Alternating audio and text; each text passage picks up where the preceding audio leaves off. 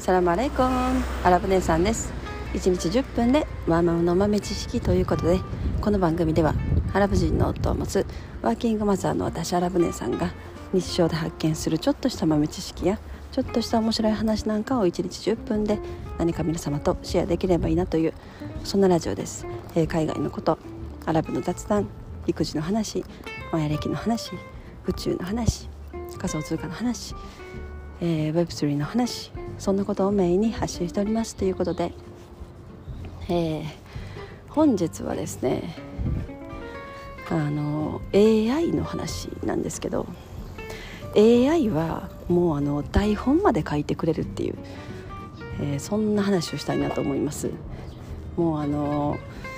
なんかチャットみたいな感じで、えー、世の中にある情報からデータを引っ張ってきて会話をしてくれるだけではないんですよねもう。なんか例えばこういうタイトルであのこう誰々っていう名前の日本女性が宇宙を旅してこういうふうなものに出会ったりしながら、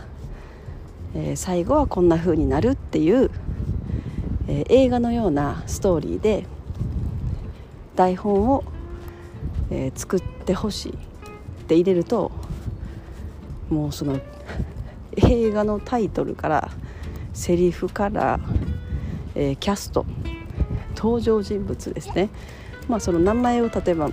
入れ言ってればその名前通りに登場人物を入力あ出力してきてでそのセリフもう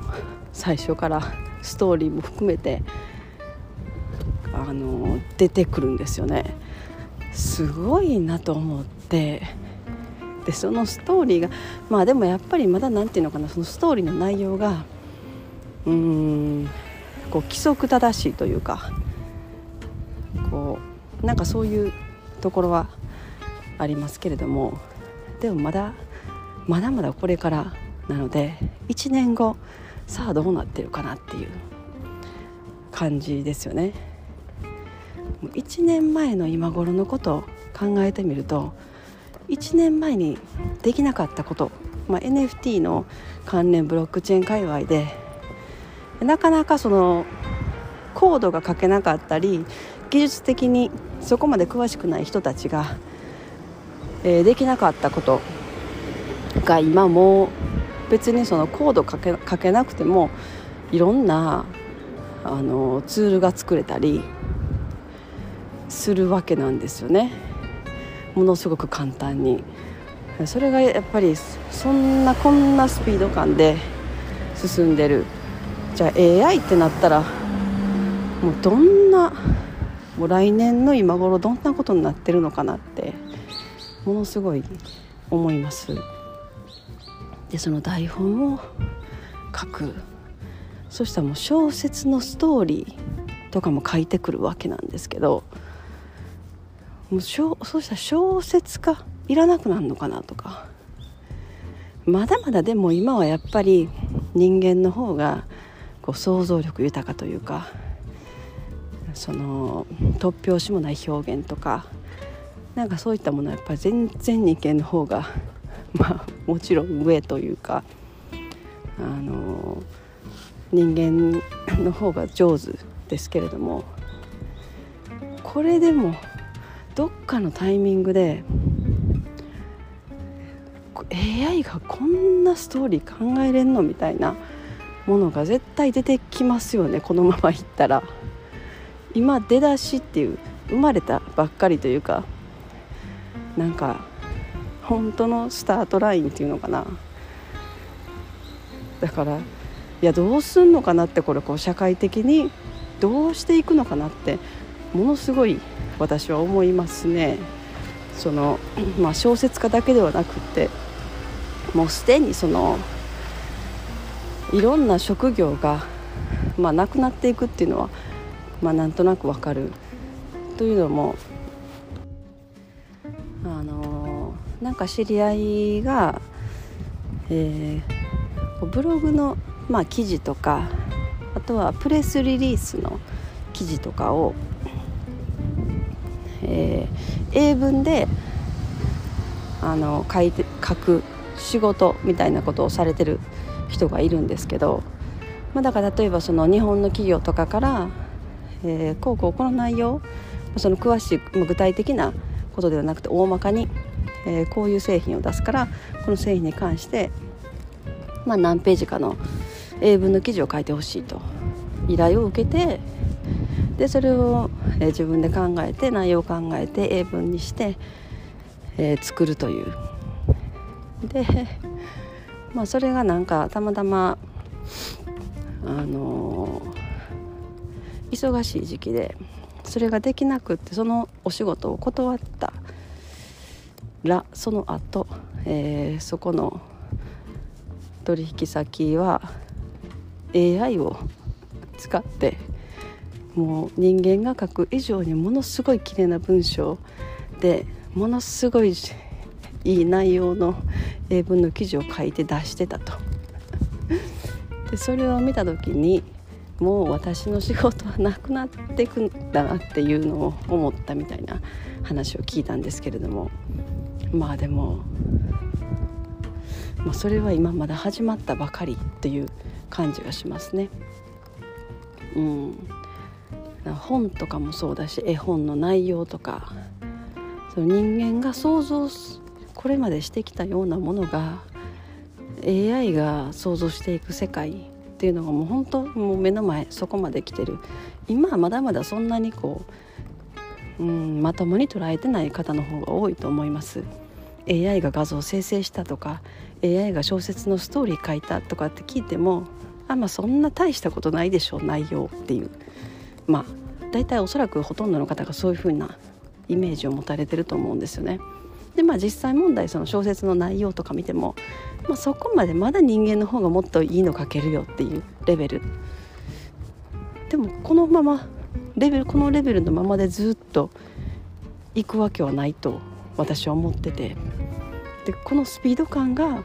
どのぐらいの速さで進化していくのか AI が進化していくのかっていうところがまあ課題かな課題かな人間としての課題。でも、まあ、私的には信じられないスピードでもう人間が小説書く以上に素晴らしい小説を書いてくると思います。じゃあ私たちどうするっていう。だからまああの学術論文とかもそうですけどもうすでに学術論文もすっごいのを AI 書けるようになっちゃってるんですよね。であとはもうブログの記事とかでももうこういうのを書きたいって言ったらあの希望通りのものをすごく綺麗に人間が書くよりも綺麗な文章で書くことができるあとはまあ企画書とかあとはビジネスアイデア。新規事業のアイデアみたいなものですね。そういったものもすでに AI が考える考えて出してくる世界がもうできててでもまだ出てきたばっかり。まだまだなんていうのかな。よちよち歩きの感じはしますけれども。でもそこからのスピードこれがこの先12年で、まあ、落合陽一さんが言われてるようにこの先12年でそれが一気に来た時に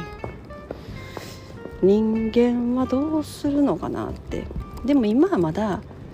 こう人間がかなり制御できてる。だからその私が今オープン AI というあのところから開発されてるチャット GPT っていうものをすごく使ってるんですけどその中であのやっぱものすごいあの制御されてるんだなっていうのはやっぱ分かりますね。うん、じゃないとその小説のストーリーとかああいったものも出た当初は結構あのすごいのを書き出してたみたいなんですけどもうそれを書けないように制御されてますねだからまだ人間がこう管理できる範囲制御できる範囲で使われてる分はまだいいと思うんですよね。ここからここまでは OK みたいな。でここからここまでは何て言うのかな。こういう風な表現とかを絶対しないようにっていうなんか設定みたいなものを多分おそらくかなりしてると思うんですよね。人間側が。だから人間側がそういうのを管理しつつ、えー、人間が使いやすいような AI というかその人間に害を及ばさないっていうのかな。そういう使い方でさらにもっと AI が進化してっていうのだったらいいんですけどそればっかりわからないですよね。いつ暴走暴走しだすかわからないっていうのが実際のリアルな話だと思います。なんか AI 自身もそのシンギュラリティっていうのをシンギュラリティについて説明してくださいって言うとシンギュラリティについてものすごい詳しく説明してくれるんですけどその中でやっぱりその、まあ、機械が人工知能が人間の能力を超えた時がシンギュラリティだって言うんですね。でそれはおそらくあの人間はものすごくそこから恩恵を受けるだろうけれども、えー、同時に人間を滅ぼす可能性もあるっていうのを言ってましたね AI は。まだおそらくそういうことなんだと思います。うん、いやなかなか難しい問題でもそうなってきたら私たち何ができるかなっていうそれをすごい考えないといけないところに来てるなと。だからまあこれ、まあ、食べることとか生きていくことについてはもう困らなくなる世界になるんだろうなと。その世界平等社会世界平等時代みたいな、まあ、今貧困層があって、えー、もう貧困な国に生まれたらもうね食べるのも大変とかあるんですけどうそれがかなり全世界フラットになっていくんだろうなっていうのは思いますけど、まあ、果たしてそれがいいのかどうかもちろん普通に考えたらそれはすごくいいことだって思うんですけどうんまあでも完全に管理された社会になるっていうことでもありますよね。もう社会全全員がまあ毎月ご飯食べて生きていくだけのお金がまあ国から支給されるっていうことはまあ全員そこに紐付けられて管理されてるっていうことなんでそれが全世界同じようになってくるとまあなんかこう統一されたシステムのシステムが出来上がるのかなみたいな全部ネットワークでつながってる状態ですよね。まあなんか今日はそんな AI の話でした、えー、もう寒い寒くなってもう年末、えー、来週はクリスマスですね。来週再来週ですね。クリスマス。はい、えー、ということで今日はこの辺にしたいと思います。本日も皆様のちょっとした豆知識増えておりますでしょうか。本日も最後までお聴きいただきありがとうございました。それでは皆様インシャアラー。人生はなるようになるしなんとかなるということで今日も一日楽しくお過ごしください。それではマッサラーマン。